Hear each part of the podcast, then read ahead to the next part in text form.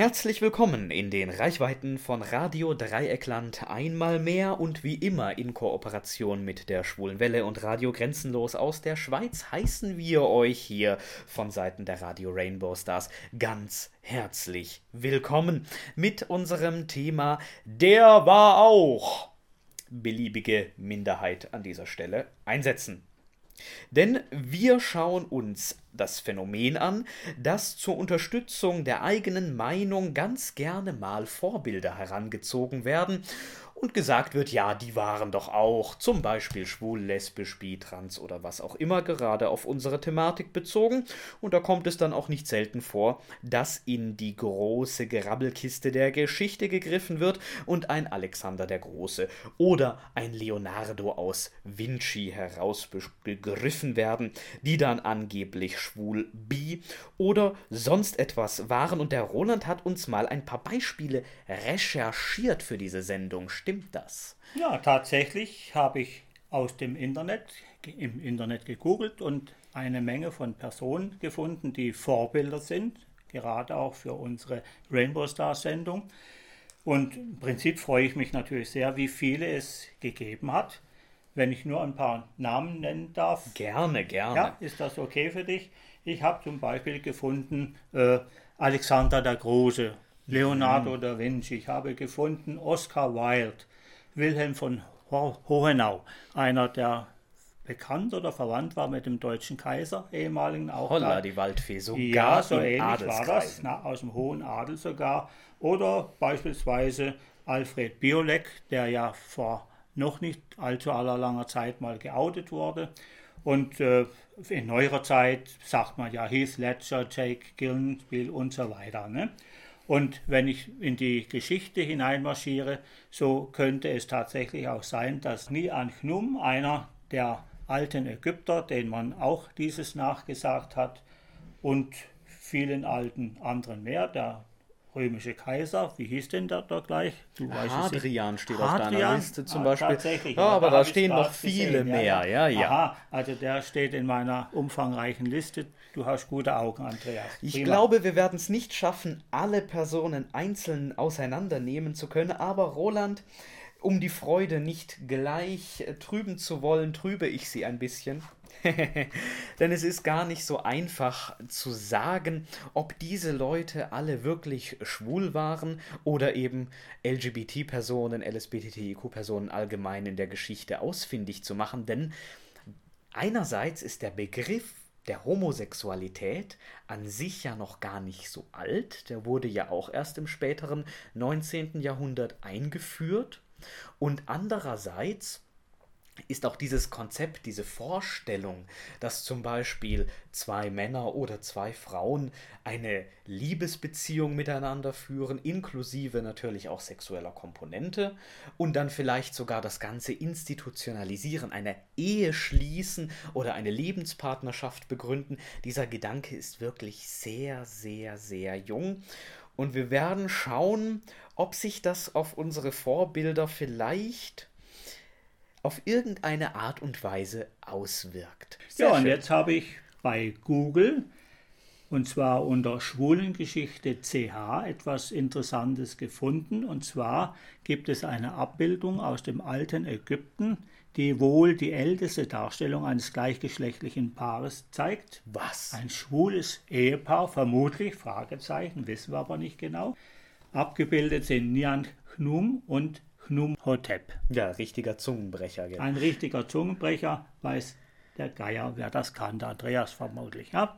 Okay, jedenfalls äh, interessant dargestellt, angeblich aus der dritten Dynastie, vor dem Bau der Pyramiden noch. Ui, das ist ganz schön alt. Absolut, über dreieinhalbtausend Jahre, schätze ich. Dritten ne? Jahrtausend vor ja. Christus sind wir da ja noch. Das sind ja dann schon nicht nur mehr als 3000, das sind ja Gottes ja. Willen, über 4000 Jahre, 4500 Richtig, Jahre ja. teilweise. Und in, insofern interessant, als einer als ein Zahnarzt beruflich angegeben wird und der andere war wohl ein etwas niedriger Stand vielleicht, denn wenn man Friseur und Nagelpfleger ist, ja. ist man ja nicht so hoch, aber kann das sein, dass man. Kommt drauf an, wem man die Haare Wem man die Haare schneidet, ja. Das kann sein, dass er dann eben doch in einer höheren äh, äh, Lage gestanden ist. Ne?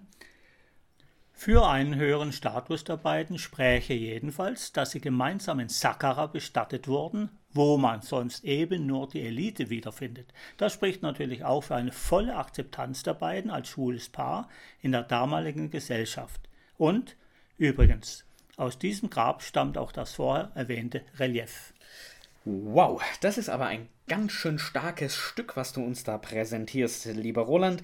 Ein vollkommen akzeptiertes schwules Paar im dritten Jahrtausend vor Christus im alten Ägypten vollkommen akzeptiert. Vielleicht sollten wir etwas genauer hinschauen und mal gucken, auf was sich diese ganzen Aussagen eigentlich beziehen. Und das ist interessant, wenn wir dann die entsprechende Fachliteratur einmal wälzen, fällt uns auf, dritte Dynastie ist nicht. Die beiden sind ziemlich eindeutig, das kann man sowohl vom Kunststil als auch von der Position des Grabes und von den Inschriften innerhalb des Grabes ableiten, nicht aus der dritten, sondern aus der fünften Dynastie. Die beiden also nicht die erste Hälfte, sondern die zweite Hälfte des dritten Jahrtausends vor Christus, keine Frage, immer noch lange her, aber schon nach dem Bau der großen Pyramiden. Die standen da schon und der Sphinx wird auch schon in den Himmel gestarrt haben, wie er das seitdem ja lange Jahrtausende macht.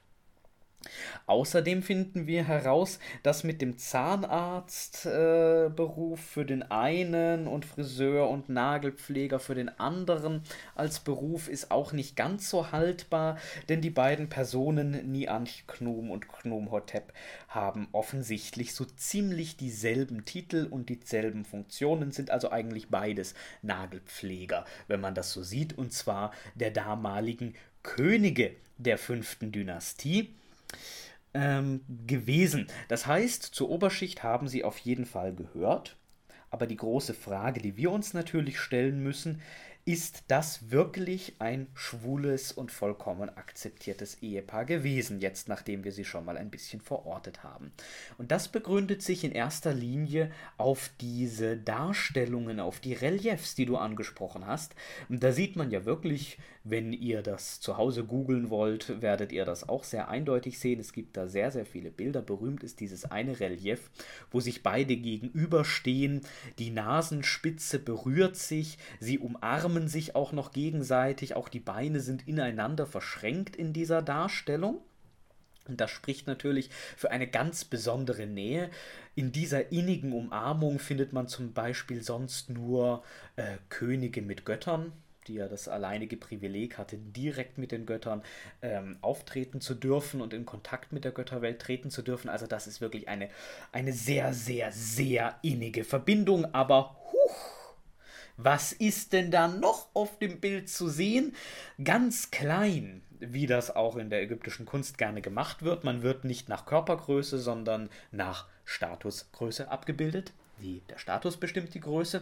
Die beiden als Grabinhaber sind natürlich dominant groß dargestellt, aber links und rechts von ihnen sieht man in vielen Szenen dann kleinere Figuren und das sind ihre Kinder, die sie mit ihren Ehefrauen, die ebenfalls im Grab dargestellt und beschriftet, auch zweifelsfrei belegt als deren Ehefrauen äh, ausgewiesen werden, gezeugt haben. Das heißt, die beiden hatten jeweils eine Frau und mehrere Kinder, beide jeweils für sich. Und es ist nicht ganz klar, ob die beiden dieselben Eltern hatten oder unterschiedliche Eltern. Wenn sie dieselben hatten, spräche das vielleicht dafür, dass es sich um Zwillingsbrüder handeln könnte oder vielleicht sogar um siamesische Zwilling, weswegen, weswegen man in der Kunst dann äh, diese innige Verbindung äh, ausdrücken wollte, das ist nicht ganz klar. Natürlich besteht die Möglichkeit, dass es sich um ein Liebespaar in irgendeiner Weise handelt, aber Klar ist das eben noch lange nicht. Und wenn wir uns die anderen Zeugnisse, die wir aus der altägyptischen Kultur haben, bezüglich gerade Homosexualität anschauen, das sind übrigens verdammt wenige, aber wenn wir uns die anschauen, dann sehen wir, von einer allgemeinen Akzeptanz sehen wir wenig. Ich kann tatsächlich an dieser Stelle so ziemlich alle Quellen aus dem antiken Ägypten aufzählen, die Homosexualität thematisieren, das sind nämlich drei. Also eine sehr überschaubare Anzahl. Wir haben einmal im Osiris-Mythos die Stelle, in der der Gott Seth, der ja für das Chaos äh, steht und bekannt ist, der seinen Bruder Osiris, den rechtmäßigen König, ermordet hat, äh, der versucht an einer Stelle seinen Neffen, den Sohn des Osiris, Horus, zu vergewaltigen. Er scheitert damit und wird äh, am Ende dann durch eine hinterlistige ähm, List, welche Doppelung, eine hinterlistige List, ähm, tatsächlich durch seinen eigenen Samen, den er an diesem Tage vergossen hat, schwanger, was dann aber als Demütigung äh, aufgefasst wird. Das ist auch relativ interessant. Also den Samen eines Mannes in sich zu tragen, ist demütigend. Jedenfalls, ähm, wenn man selbst ein Mann ist, beziehungsweise wenn man selbst ein Gott ist und sich im Kreise der Götter aufhält. Dann gibt es noch eine äh, Erwähnung im Totenbuch, das viel später auch ist. Wir sprechen da von Zeugnissen, die alle viel später als dieses Grab sind. Ähm, Im negativen Glaubensbekenntnis, das äh, über 40 Sünden aufzählt, die man nicht begangen haben sollte, wenn man ins Jenseits kommen möchte. Da wird auch einmal aufgezählt, dass man als Mann nicht mit Männern geschlafen hat. Und auch da ist wieder natürlich die Interpretation schwierig. Ähm, welche Männer sind da gemeint? Ist da jetzt nur eine bestimmte Art des Sexualverkehrs gemeint? Darf man mit ihnen keinen Analverkehr betrieben haben? Darf man anderen Verkehr betrieben haben? Ab wann gilt da die Grenze? Ist es auch wieder vielleicht nur eine, ein Verbot von äh, gleichgeschlechtlicher Vergewaltigung? Wir wissen es nicht und da wir viel keine, nicht viele Zeugnisse haben, ist die Deutung der Stelle unklar. Und das trifft dann auch auf die noch viel spätere Geschichte von äh, Pharao Neferkare mit seinem General Sassenet äh, zu, dem dann auch nochmal ganz offen bleibt, um was es eigentlich geht. Es wird auch nur angedeutet, was passiert und das, was da angedeutet wird, ist, dass der König beobachtet wird, wie er des Nachts durch ein Fenster seines Palastes abhaut zum Hause seines Generals Sassenet eilt, dort dann ebenfalls über eine Leiter das Haus betritt. Und nachdem er getan hatte, was er, seine Majestät, mit äh, dem General zu tun wünschte, wie es so in etwa schön heißt, dann auch wieder verschwindet und das über mehrere Nächte hinweg beobachtet wird, da leider die Geschichte nur fragmentarisch erhalten ist und weder der Anfang noch das Ende erhalten ist, wissen wir wieder nicht ist es wirklich Homosexualität, was da gemeint ist? Und wenn ja, wie wird das Ganze dann am Ende bewertet innerhalb dieser Geschichte? Fakt ist, wir wissen, dass wir nichts wissen. Und ob diese beiden, Nianch Knum und Knumhotep, überhaupt ein Liebespaar waren, wir wissen es nicht. Ob sie sich dann wirklich als Vorbilder für die LSBTTIQ-Personen eignen, ist fraglich, wenn man das bedenkt. Und auch sonst ist Ägypten für LSBTTIQ-Themen, um auch die anderen Buchstaben in diesem Kofferwort nicht ähm, zu kurz kommen lassen zu wollen, sehr arm an Quellen. Also gerade was das S angeht, ist mir nichts bekannt. Bisexualität ist natürlich ebenfalls schwer greifbar. Soweit ich weiß, gibt es da auch keine Quellen. Trans, Inter und Queer. es wird noch schwieriger. Wir könnten schauen, ob es irgendwo Transpersonen gab. Lustigerweise gibt es ja ein Objekt aus dem Grabschatz des Tutanchamun, was ihn so schön bezeichnet mit äh, Seine Majestät, der König äh, Tutanchamun, sie möge leben für immer und ewig, aber da wissen wir inzwischen, dieses Objekt war ursprünglich für eine Frau gedacht und wurde dann bei der Neuwidmung nicht ganz korrekt neu gewidmet, um es mal so auszudrücken. Also auch da eher wenig. Das Einzige, was wir finden in der Mythologie, sind eben vergewaltigende Götter oder Götter, die sich selbst mit sich selbst den Geschlechtsakt vollführen, dabei dann auch gerne mal von sich selbst schwanger werden und neue Götter auf die Welt bringen. Für die Frage nach Geschlechtlichkeit und nach sexueller Orientierung hilft uns das allerdings nur bedingt. Wer zu dem Thema weiterlesen möchte, findet da zum Beispiel ein paar Seiten und viel mehr ist es auch nicht in Anbetracht der wirklich knappen Quellenlage von Lise Maniche in dem Buch Sexual Life in Ancient Egypt aus dem Jahr 1987. Aber eins haben wir ja gesehen, unser schönes Bild bricht ein bisschen zusammen wenn ich an den Eingangsbereich denke, der war auch Vermutungen. Das heißt, die Vermutungen werden schnell in Destruktion gebracht und da spricht halt der Ägyptologe bei dir. Das hätte ich jetzt nicht gekonnt. Ja, ja das, das hätte ich jetzt nicht gekonnt, aber sehr interessant die Darstellungsweise. Gehen wir zum nächsten Kulturkreis, nämlich dem alten Griechischen. Roland, du hast uns ein Vorbild mitgebracht. War da nicht vorher von Alexander dem Großen die Rede? Eingangs unserer Sendung. Doch. Habe ich den nicht benannt gehabt als einer der Natürlich. vielen Hunderten, die man als Schule benannt hat? Ja. Mehr culpa. Ja, und da wollen wir tatsächlich nochmal nachschauen. Auf der Google-Seite gamet.at und da haben wir so ein paar Stichworte gefunden, die uns erklärt, wer war eigentlich dieser Alexander der Große.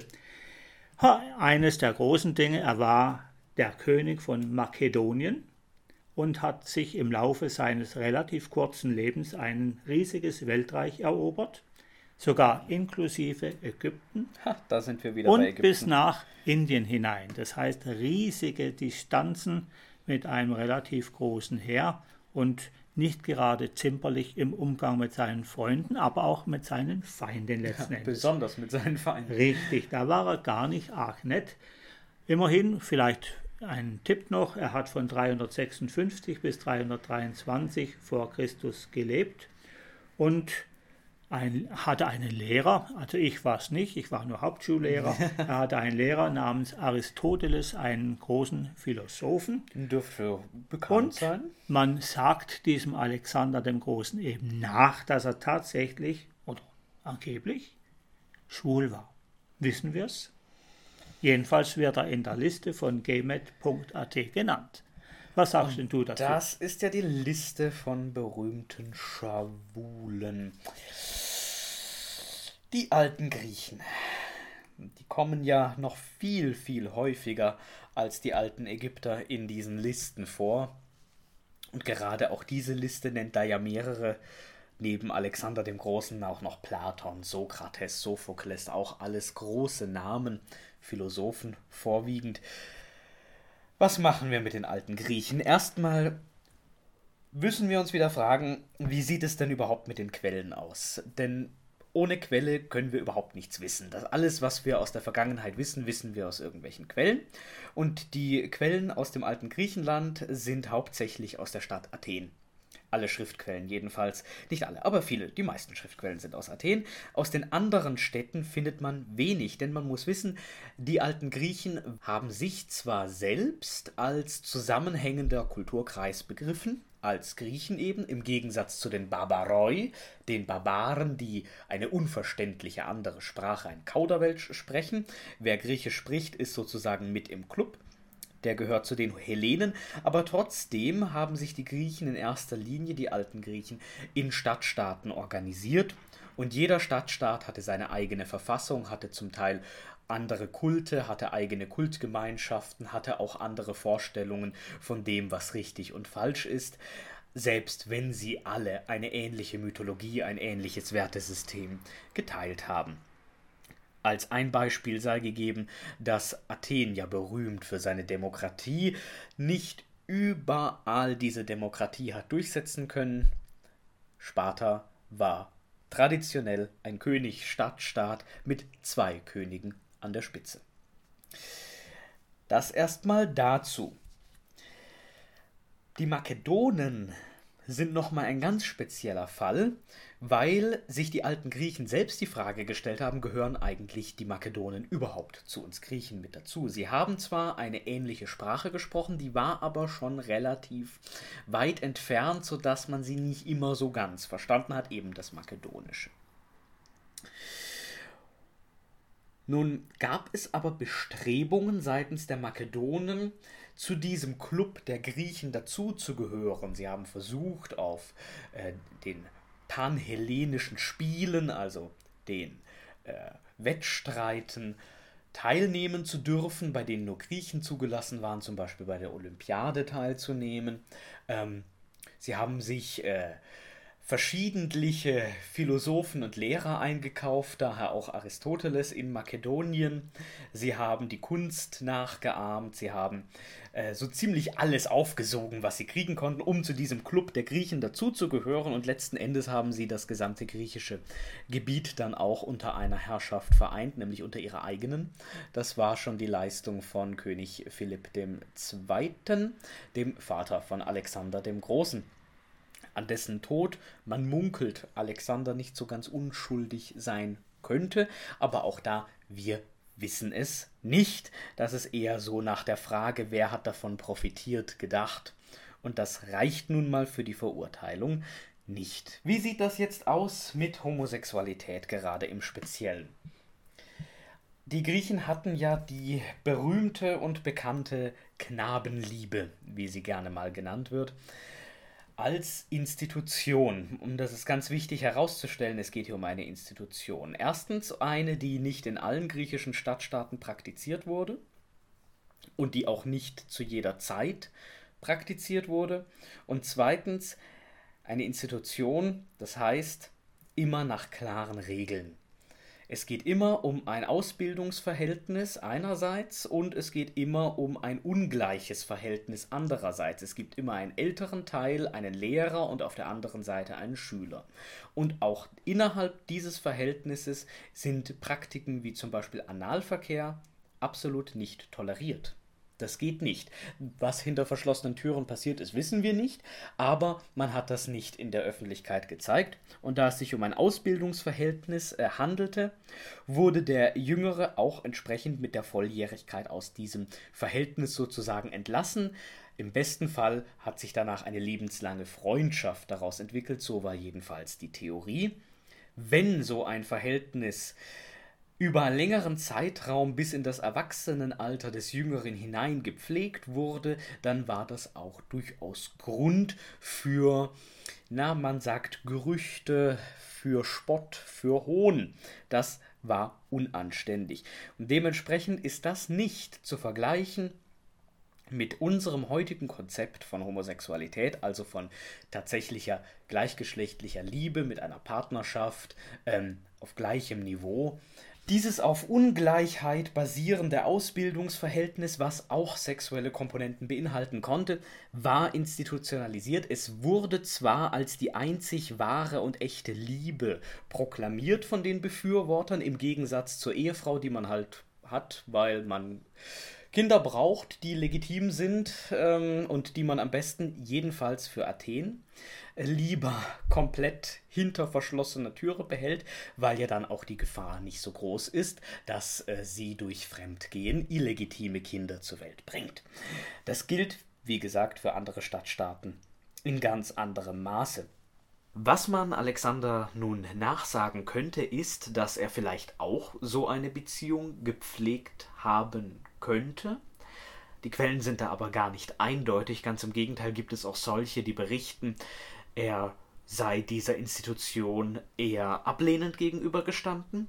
Häufig wird auch gesagt, dass er eine Liebesbeziehung mit äh, seinem engsten Freund Hephaistion geführt habe. Aber auch da ist es schwierig, die sehr früh einsetzende Legendenbildung von den tatsächlichen Geschehnissen zu trennen. Und es bleibt vollkommen offen, ob diese Beziehung auch eine sexuelle Komponente beinhaltete, ob sie in die Richtung einer Partnerschaft ging oder ob es sich einfach wirklich nur um eine sehr gute Männerfreundschaft, wenn man es mal so nennen will, handelte. Und selbst wenn er solche Beziehungen unterhalten hat, heißt das noch lange nicht, dass er schwul war. Weil dieses Konzept mit unserem eben nicht übereingeht. Und man muss an der Stelle auch festhalten, er hatte Frauen, mehrere, und er hatte auch Kinder. Unter anderem ähm, sein Sohn, ebenfalls mit dem kreativlosen Namen Alexander, der das Weltreich übernehmen sollte, der es auch formal die ersten Jahre übernommen hat, äh, aber für den ein Rat, bestehend aus den Generälen Alexanders, tatsächlich die Regierungsgeschäfte übernommen hat, die sich dann aber auch so schnell in die Haare bekommen haben, dass dieses Weltreich ganz schnell wieder zerfallen ist. Jeder hat sich irgendwann selbst zum König gekrönt, gekrönt der Nachfolger wurde ermordet und dann hatten wir am Ende mehrere Teilreiche. Das war das unrühmliche Ende dieser Geschichte und ob die Geschichte Alexanders wirklich rühmlich ist, manche sehen ihn ja wirklich als großen, wage ich an dieser Stelle auch zu bezweifeln, denn was er letzten Endes gemacht hat, war einfach ein riesiges Reich unter sehr viel Leid, sehr viel Mord aufzubauen, was dann noch nicht einmal gehalten hat. Und schwul war er nach unserem Verständnis sicher nicht. Damit wäre eigentlich die ganze Geschichte geklärt. Ne? Jetzt ist schon der zweite Fall vielleicht. Ja, schon der zweite. Und es trifft haben auch so, viele. Wir haben noch trifft, so viel auf dem Tablett. Ja, wir haben noch so viel auf dem Tablett. Also Also, ich weiß nicht. ich glaube, die Griechen haben wir allgemein ein bisschen abgefrühstückt. ähm, Durchaus. mir ja. fällt gerade noch ein, natürlich gab es auch noch, eben wie gesagt, von Stadtstaat zu Stadtstaat Mhm. unterschiedlich. Es gab auch noch tatsächlich die Idee, man könnte ja schwule Liebespaare benutzen, um ein besseres, schlagfertigeres Militär aufzubauen. Denn wenn man ein Militär eine Militäreinheit hat, die nur aus Liebespaaren besteht, das ist ja super, die kämpfen dann sicherlich noch einmal um einiges engagierter, um ihren Partner zu beschützen Und zu erhalten. Ne? und zu erhalten. Und da gab es tatsächlich das Beispiel der Heiligen Schar in Theben. Googelt mal, ist eine spannende Sache. Ist echt interessant. Aber genug von den Griechen, bei denen wir durchaus Probleme haben, wenn wir unser heutiges Konzept von Homosexualität anwenden wollen. Und genug von Alexander, auf den das mit Sicherheit nicht zutrifft. Ja, in unserem Findespiel haben wir den römischen Kaiser herausgesucht, der unter dem Namen Hadrian sehr bekannt geworden ist. Der war Kaiser in den Jahren 117 bis 138 nach Christus. Benannt nach ihm wurde ein riesengroßer Wall in Großbritannien, nämlich den Hadrianswall, ebenso wie der sich unterscheidende nach Süd und Ost gelegene äh, Limes in Deutschland. Und laut unserer Suchmaschine, die wir vorher gehabt haben, laut gaymet.at, soll tatsächlich dieser Hadrian auch schwul gewesen sein. Ist da denn was dran? Genannt wird uns Antinos, ein Name, der wunderschön klingt, der Statuen hinterlassen hat, die ihn als wunderschönen Mann gezeigt haben. Und dieser Antinos soll tatsächlich Hadrians Geliebter gewesen sein. Kannst du was dazu sagen? Die Römer. Ja, die Römer wieder. Ja, ja. Da muss ich tatsächlich doch noch mal kurz was zu den Griechen sagen, um auf die Römer zu sprechen äh, zu kommen, denn die griechische Kultur hatte offensichtlich nicht nur eine Strahlkraft in Richtung Makedonen, die dann alles aufgesogen und nachgeahmt haben, das trifft auch für die Römer zu. Tatsächlich gehörte es zur Zeit von Caesar zum guten Ton, dass jeder anständige, gebildete und reiche Römer entsprechend auch Griechisch fließend spricht, schreibt und liest. Das gehörte dann damals schon zum Standardbildungsprogramm. Und wenn man sich die Architektur anschaut, römische Tempel unterscheiden sich jetzt nicht so dermaßen von griechischen. Das liegt auch daran, dass da ordentlich Inspiration abgeholt wurde. Auch die Mythologie ist dieselbe, nur heißt halt Zeus jetzt Jupiter, ist aber im Prinzip auch das gleiche. Natürlich mit einigen äh, Unterschieden, das äh, ist natürlich klar, dass da nicht alles eins zu eins übernommen wurde, dass es da Varianten und Variationen gibt, aber da wurde viel übernommen. Was von den Römern nicht übernommen wurde, ist die Institution, die vorhin angesprochen wurde, der Knabenliebe. Das ist bei den Römern so nicht in dem Maße bekannt, es hat sich nicht durchsetzen können. Allerdings wird den römischen Kaisern je nach Quelle auch hier natürlich die Frage, woher wissen wir das? Wir wissen das alles, was wir wissen von den Quellen und die Quellen aus der römischen Zeit sind in erster Linie römische Geschichtsschreiber, die uns die Geschichte bereits aus ihrer Sicht präsentieren. Und sie geben uns eben eine Fülle von den unterschiedlichsten, naja, sexuellen Vorlieben, Orientierungen, aber auch äh, Grausamkeiten, die die einzelnen Kaiser begangen haben sollen oft aber erst Jahre oder Jahrzehnte nach dem Tod dieser Kaiser. Und man muss sich fragen, soll da vielleicht im Nachhinein ein Kaiser schlecht geredet werden oder nicht?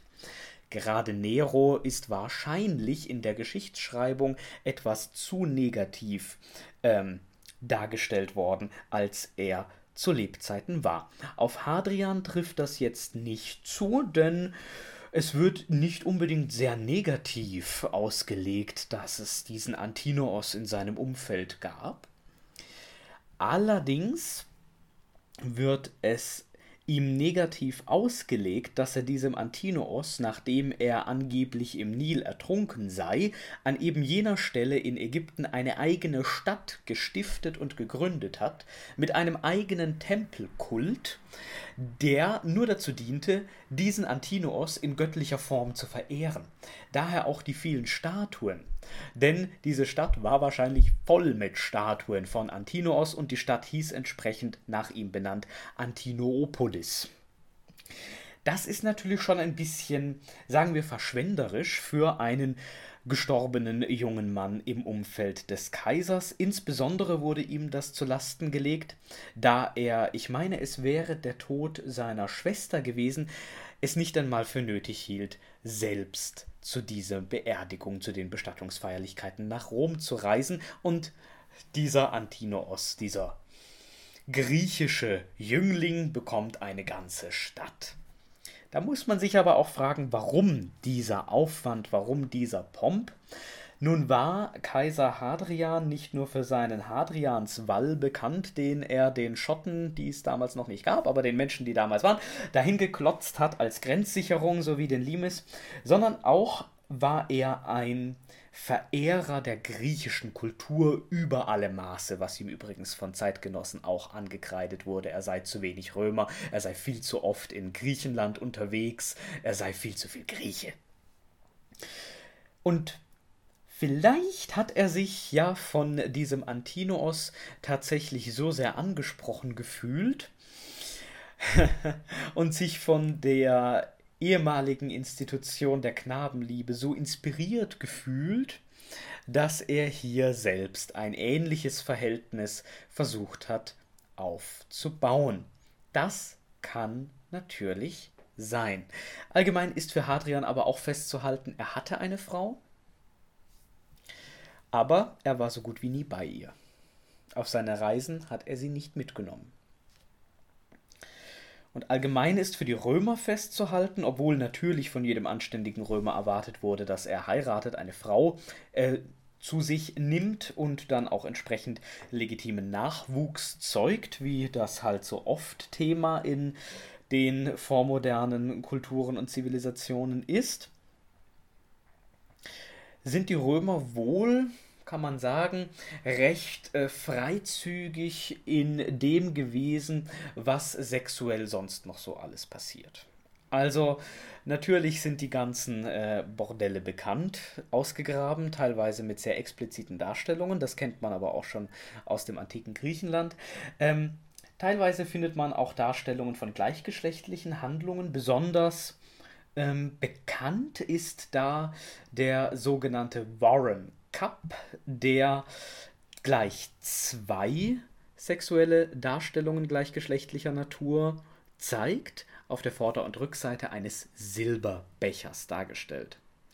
Allerdings auch die einzige Darstellung auf einem Silberbecher aus römischer Zeit mit diesem Motiv. Dennoch natürlich interessant, wahrscheinlich auch eine Bezugnahme auf die griechische Knabenliebe.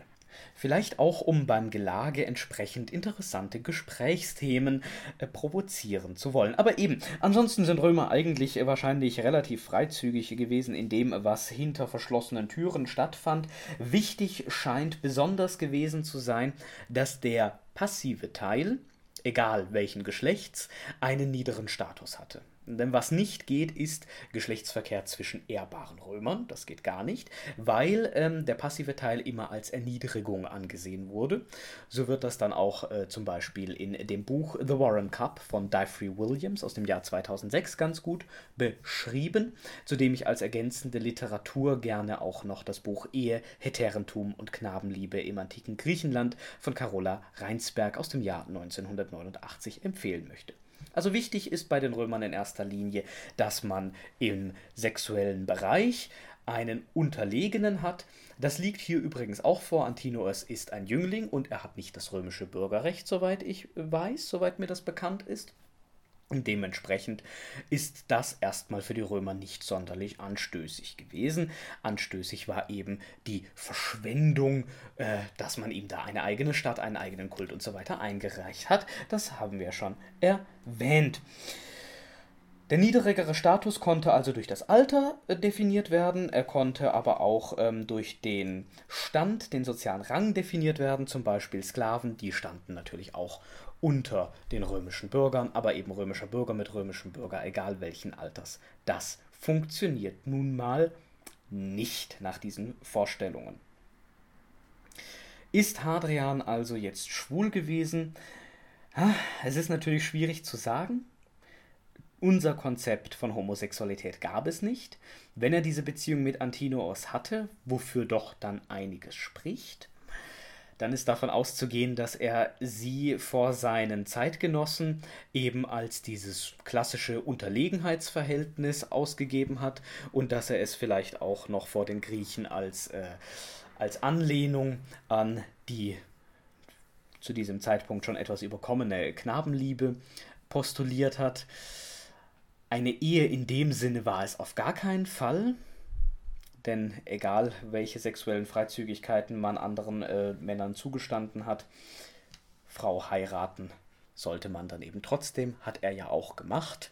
Ich würde sagen, würde er heute leben, kann man wahrscheinlich davon ausgehen, dass er sich eher nur für Männer interessiert. Und ich gehe davon aus, dass Hadrian hier in diesem Fall wirklich unser erstes Beispiel ist, bei dem wir sagen können, der war schwul, aber das bedeutete halt, in einer anderen Kultur, die dieses Konzept nicht kannte, auch etwas anderes. Immerhin ein Treffer bisher. Immerhin ein Treffer. Ne? Genau. Okay.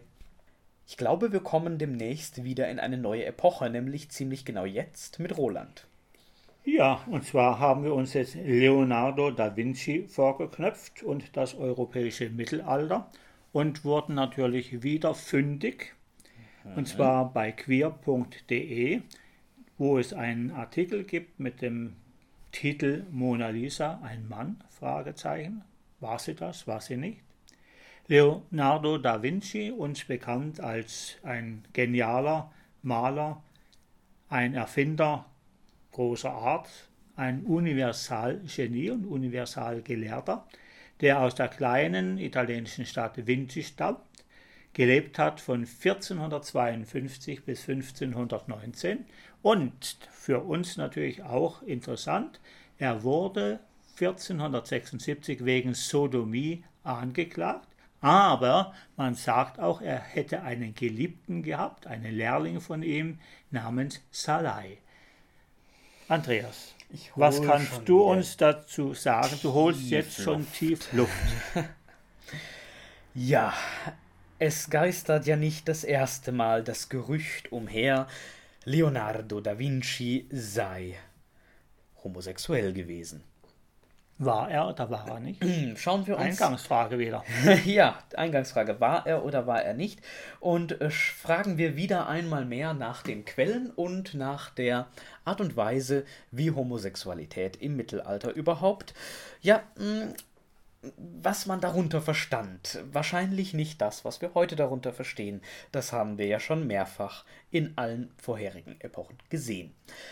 Einerseits, wir haben natürlich Schriftquellen aus dem Mittelalter. Für unser Glück ganz gut lebte Leonardo da Vinci am späten Mittelalter, am Ende des Mittelalters, im Spätmittelalter. Da haben wir deutlich mehr Texte erhalten als im hohen oder gar frühen Mittelalter, in dem man praktisch nur geschrieben hat, wenn es wirklich Urkunden und Dokumente von äußerster Wichtigkeit waren, die dann auch entsprechend schwierig zu interpretieren sind, weil wir viele Hintergrundinformationen nicht haben. Hier haben wir aber sogar schon im Jahrhundert nach seinem Tod erste Biografien über Leonardo, also da sieht die Quellenlage textlich gar nicht mal so schlecht aus. Und natürlich gibt es einige Bilder aus seiner eigenen Hand gezeichnet, nicht aus seiner eigenen Hand, mit eigener Hand gezeichnet, einige Zeichnungen, seine Manuskripte, inzwischen über die Welt verstreut, aber wir haben auch von ihm einige Notizen, Bilder, äh, Manuskripte und so weiter und so weiter. Was wissen wir jetzt also über ihn? Es ist tatsächlich so, dass er 1476 wegen Sodomie angeklagt wurde. Und da sind wir beim Stichwort Sodomie. Sodomie meint in dieser Zeit nicht das, was es heute meint. Heute äh, versteht man ja eher ähm, den Geschlechtsakt mit Tieren darunter. Das ist damals ein Begriff für homosexuellen Geschlechtsverkehr. Es sind Männer gemeint, wie so oft, natürlich.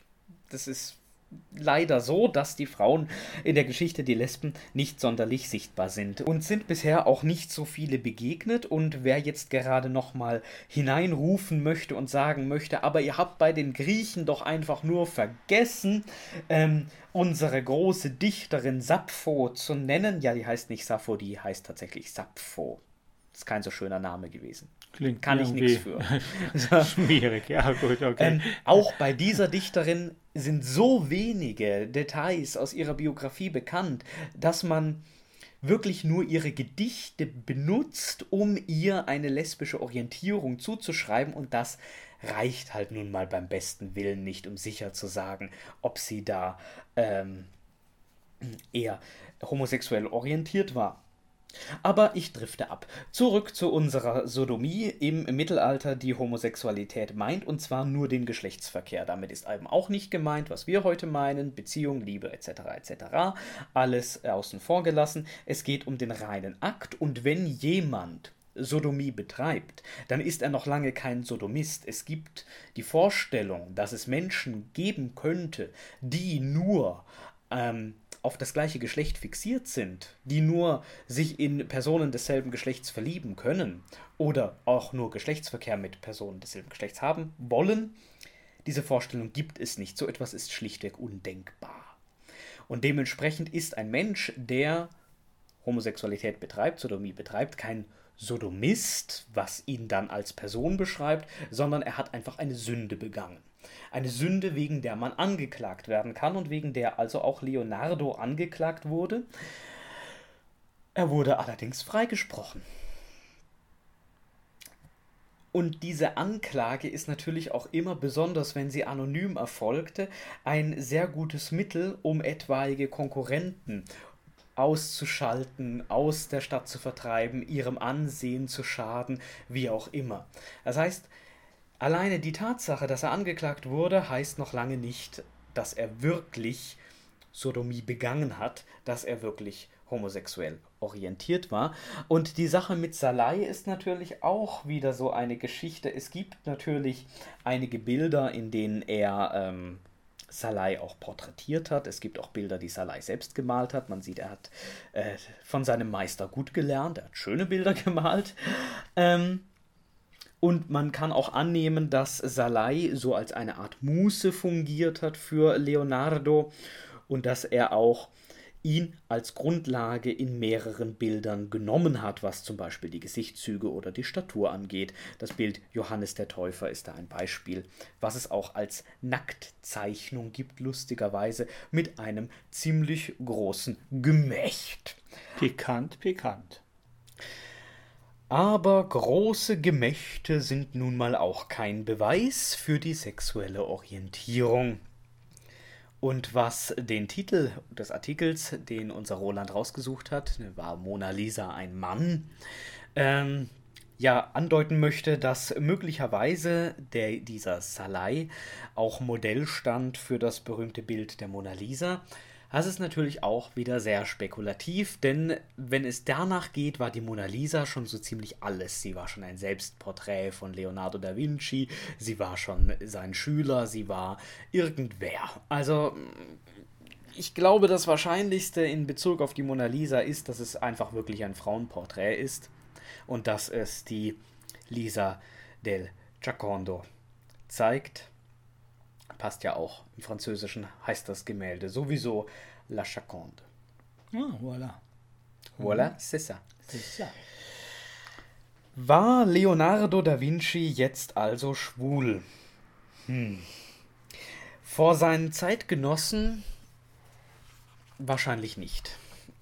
In dem Sinne, als dass er zwar einmal der Sodomie angeklagt wurde, aus einem uns nicht bekannten Grund, er wurde freigesprochen, Das verrät uns noch nichts über seine Orientierung und selbst wenn, wäre er eben vor seinen Zeitgenossen auch nicht als Schwuler aufgetreten, ähm, weil es dieses Konzept nicht gab, sondern er wäre schlichtweg einer gewesen, der eine Sünde begangen hat. Ja, ich habe mir gerade nochmal den Salai angeguckt, aber nicht zu tief, also dieses Gemächt habe ich nicht gesehen. Aber selbst wenn man es sehen würde, wer würde bitteschön da nicht schwach aus unserer Gilde? Ach ja? du, das kommt ja ganz nach, ganz nach Präferenztyp, würde ich sagen. Nicht. Also mich spricht da jetzt nicht so an. Ja, du Salami. guckst ja auch nur das Porträt an und nicht das Gemächt. ja, also bitte, ja. Googelt mal. Ist, interessant, ist ein interessantes Bild. So oder so. Ähm, auch hier die Frage gestellt, wenn äh, Leonardo da Vinci heute leben würde, wäre er da wahrscheinlich eher schwul? Ist natürlich immer schwierig zu beantworten, so eine Was wäre wenn Frage, aber die Indizien reichen meines Erachtens in diesem Fall nicht aus, um zu sagen, dass er äh, nach unserer Vorstellung eher schwul war oder nicht. Ich würde sagen, die Verehrung gegenüber seines Schülers Salai kann ja auch immer noch eine platonische Liebe gewesen sein. Schließlich auf der Ebene der Kunst auf der Ebene einer Muße für ihn.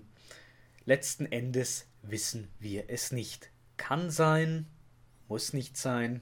Aber man Die kann es sich schön reden. Ne? Man kann es sich schön reden, aber schwierig, ihn als Vorbild zu präsentieren. Man müsste jedes Mal wirklich dazu sagen, ja, möglicherweise. Und dann aber auch noch dazu sagen, nach dem damaligen Verständnis sah das so aus. Wie gesagt, das Verständnis ist ein ganz anderes. Das haben wir inzwischen aus allen Epochen mitgenommen. Aber wir wollen natürlich nicht in den alten Epochen verbleiben, sondern wir kommen dann mal noch zu den etwas moderneren Zeiten, zur frühen und zur aktuellen Neuzeit. Ja, fündig geworden sind wir weiterhin bei Google und zwar das geheime Kabinett schräge Geschichten aus der Geschichte. Und behandelt wird hier die Episode 88, die Geschichte des, und jetzt kommt ein sehr, sehr, sehr langer Name in Französisch, des Charles Geneviève Louis Auguste André Timothée Dion de Beaumont, geboren 1728 in Tonnerre in Frankreich liegt das und gestorben 1810 in London als französischer Diplomat und Soldat und Freimaurer und Richtig. Schriftsteller und Degenfechter. Und, und, und, und die Frage nochmal, liegen wir wieder richtig oder liegen wir falsch? Die große Frage, die ich dir aber noch stelle, hat der auch einen kürzeren Namen, das ist ja furchtbar. Na, ganz kurz könnte man auch sagen, Le Chevalier Dion. Ach oder? So. Ja, das ist, das ist passender. Geht ja, doch, das ne? Ist, ja, ja, Geht das ist super. Okay. okay ja. Le Chevalier, das ist ja ein Ritter, wenn mein Französisch so weit reicht. Voilà, Monsieur, c'est ja, wunderbar. Bon, oui. Ein Ritter. Und das Besondere an diesem Ritter ist, er trägt Frauenkleider. Oh, ja, wer hätte das Geil. gedacht? Es gibt da ein ganz schönes Porträt von ihm. Ähm, von äh, Thomas Stewart gemalt, 1792. Äh, das sieht doch schon sehr nach Frau aus. Und äh, soweit ich informiert bin, und so wie das auch in der erwähnten Episode 88 aus dem Podcast Das Geheime Kabinett vorgetragen wurde und zusammengefasst wurde, war auch den Zeitgenossen nicht ganz klar, ob es sich hier jetzt um einen Mann oder um eine Frau handelt. Wir haben es also diesmal nicht mit einem möglicherweise homosexuellen äh, Menschen zu tun, sondern eher mit einem Transgender. Na, du wirst schon sicher hoffentlich verraten, wie das am Ende ausging. Wie hat man das denn gefunden? Mann, ja, gut. Frau? Als, Mann, Frau? Oder? Als äh, unser Ritter dann gestorben war, wurde eine Leichenbeschauung vorgenommen, in der dann zweifelsfrei festgestellt wurde, ja, es hat ein Zipfelchen. Aha. Also es ist Le Chevalier avec ein Zipfelchen Mann oui. gewesen. Aber eine sehr interessante Geschichte. Wir empfehlen auf jeden Fall die Episode vom Buddler im geheimen Kabinett einmal anzuhören, mal reinzuhören. Da hat es auch noch andere, wie der Titel schon sagt, kuriose Geschichten aus der Geschichten, die es sich lohnt, einmal anzuhören. Wir sind eine ziemlich lange Reise durch die Geschichte gegangen. Wir haben in erster Linie nach äh, schwulen Charakteren gesucht und haben unterm Strich festzuhalten, so viel ist da nicht dran. Entweder weil die Quellenlage einfach zu schlecht ist und wo die Quellenlage so gut ist, dass man etwas über die Personen aussagen kann und vor allem auch über die Art und Weise, wie man Homosexualität in der jeweiligen Kultur verstanden hat. Da stellen wir fest, dass unser modernes Konzept jeweils nicht existierte. Es waren andere Vorstellungen von dem, was Homosexualität ist. Einmal ist es einfach nur eine Sünde, die über den Menschen nichts aussagt. Jeder kann praktisch diese Sünde begehen und es liegt keine Veranlagung zugrunde. Einmal sehen wir eine Gesellschaft, in der es sowieso egal ist, welches Geschlecht die Person hat, mit der man verkehrt wo es aber darauf ankommt, dass ein gewisses Statusgefälle eingehalten wird. Und einmal sehen wir das Ganze, bei den alten Griechen haben wir das gesehen, als Institution, aber auch dort eben nicht auf Augenhöhe, sondern mit einem massiven Gefälle veranlagt. Überhaupt zeigt unsere Auswahl an berühmten Personen der Weltgeschichte, dass wir die einfachen Leute, die einfache Bevölkerung praktisch überhaupt nicht greifen können für die längste Zeit der Geschichte. Wir haben Könige, Kaiser, Gelehrte, die als Genie gelten, herausgesucht. Wir haben hohe Beamte dabei gehabt im Falle des alten Ägyptens. Die einfachen Bauern, die einfachen Arbeiter, die einfachen Handwerker, die uns keine schriftlichen Quellen hinterlassen haben, weil sie entweder selbst keine hinterlassen haben, gar keine produziert haben, oder weil sie bis heute nicht erhalten sind, die können wir auch entsprechend nicht greifen, entsprechend nicht untersuchen. Und daher gehen uns für die meiste Zeit der Weltgeschichte auch noch die meisten Menschen durch die Lappen. LSBTTIQ-Vorbilder aus der Geschichte, ja, es gibt sie vereinzelt, aber ob sie sich wirklich als Vorbilder eignen, das ist nochmal eine ganz andere Frage. So oder so. LSBTTIQ-Personen in der Geschichte, das ist ein spannendes Thema und ich hoffe sehr, dass sich noch viele Forscher diesem Thema annehmen, es bearbeiten, recherchieren und Wer weiß, was uns da in Zukunft dann noch für Erkenntnisse erwarten. Man muss sich nur davor hüten, entweder nur strikt in die eine Richtung zu schauen und Beweise zu sammeln, dass irgendeine Person wirklich dem entspricht, was wir heute schwul, lesbisch, bi, trans oder sonst wie benennen, oder nur mit einem Auge fokussiert auf das andere Extrem zu schauen und zu sagen, nein, in der Geschichte hat es das alles nicht gegeben. Wir können davon ausgehen, dass der Anteil an LSBTTIQ-Personen über die Zeiten ähnlich geblieben ist, wenn man es prozentual betrachtet. Wir wissen, dass es zu jeder Zeit Menschen gegeben hat, die gleichgeschlechtlichen Sexualverkehr hatten, sei dies nun freiwillig, unfreiwillig gewesen. Und wir wissen auch, dass es Menschen gab, die sich nicht ihrem Geschlecht zugehörig gefühlt haben. Genauso wissen wir natürlich, dass es Menschen gab und gegeben haben muss, die mit nicht eindeutigen Geschlechtsmerkmalen geboren worden sind. Das Problem ist einfach, sie in den Quellen zu fassen und das Ganze dann auch sauber und einwandfrei auszuwerten. Ein bisschen anders gelagert ist die Sache natürlich bei den aktuellen Vorbildern der letzten naja, 100, 200 Jahren. Da haben wir viel mehr Quellen, da haben wir viel mehr Aussagen der Leute an sich und wir haben natürlich auch inzwischen dann schon das Konzept. Schauen wir vielleicht uns noch ein paar modernere Beispiele an. Roland, hast du da noch irgendwas im Petting? In petto? in Petting auch, aber in petto sofort und schnell. Und zwar habe ich mir eine ganze Reihe von Leuten mal rausgesucht, wo zum Teil aus unserem heutigen Verständnis klar ist, dass sie homosexuell waren. Und einer, der geoutet wurde, ich, nenne einfach mal drei Leute der Bitte, Zeitgeschichte. Gern. Einer war zum Beispiel Thomas Mann, unser berühmter, bekannter Schriftsteller, der nun mit großer Sicherheit wohl schwul war. Dann gab es Oscar Wilde, der ja in England verurteilt wurde aufgrund seiner Homosexualität, also auch ein Mann der Zeitgeschichte. Und neuerdings nehmen wir einfach mal den Alfred Biolek, der bekannt war als Showmaster, Bios Bahnhof zum Beispiel, der aber auch Kochserien gebracht hat. Ja, ja, Ein ja. kleiner, lebendiger Mann war eigentlich und äh, geoutet wurde von einem äh, Künstler. Jeder weiß wahrscheinlich, wer es war. Ja, ja, Rosa von Braunheim. Wir wissen, wen du meinst. Richtig. Aber leben tut der Alfred schon noch. Du sprichst so aus der Vergangenheitsform ja, heraus. Ja, natürlich. Er war erst neulich zu hören, in recht hohem Alter und äh, weiß, wie man sich vorbereitet auf das, was irgendwann mal kommen wird. So hat er sich geäußert und ich fand das schon toll von ihm. Ja, mutig und toll. Einen wunderschönen guten Abend wünschen wir euch jedenfalls da draußen. Und falls jetzt gerade Nachmittag ist, selbstverständlich einen schönen Nachmittag bis in ein paar Wochen. Ja, viele Grüße von Andi und Roland. Ciao. Ciao.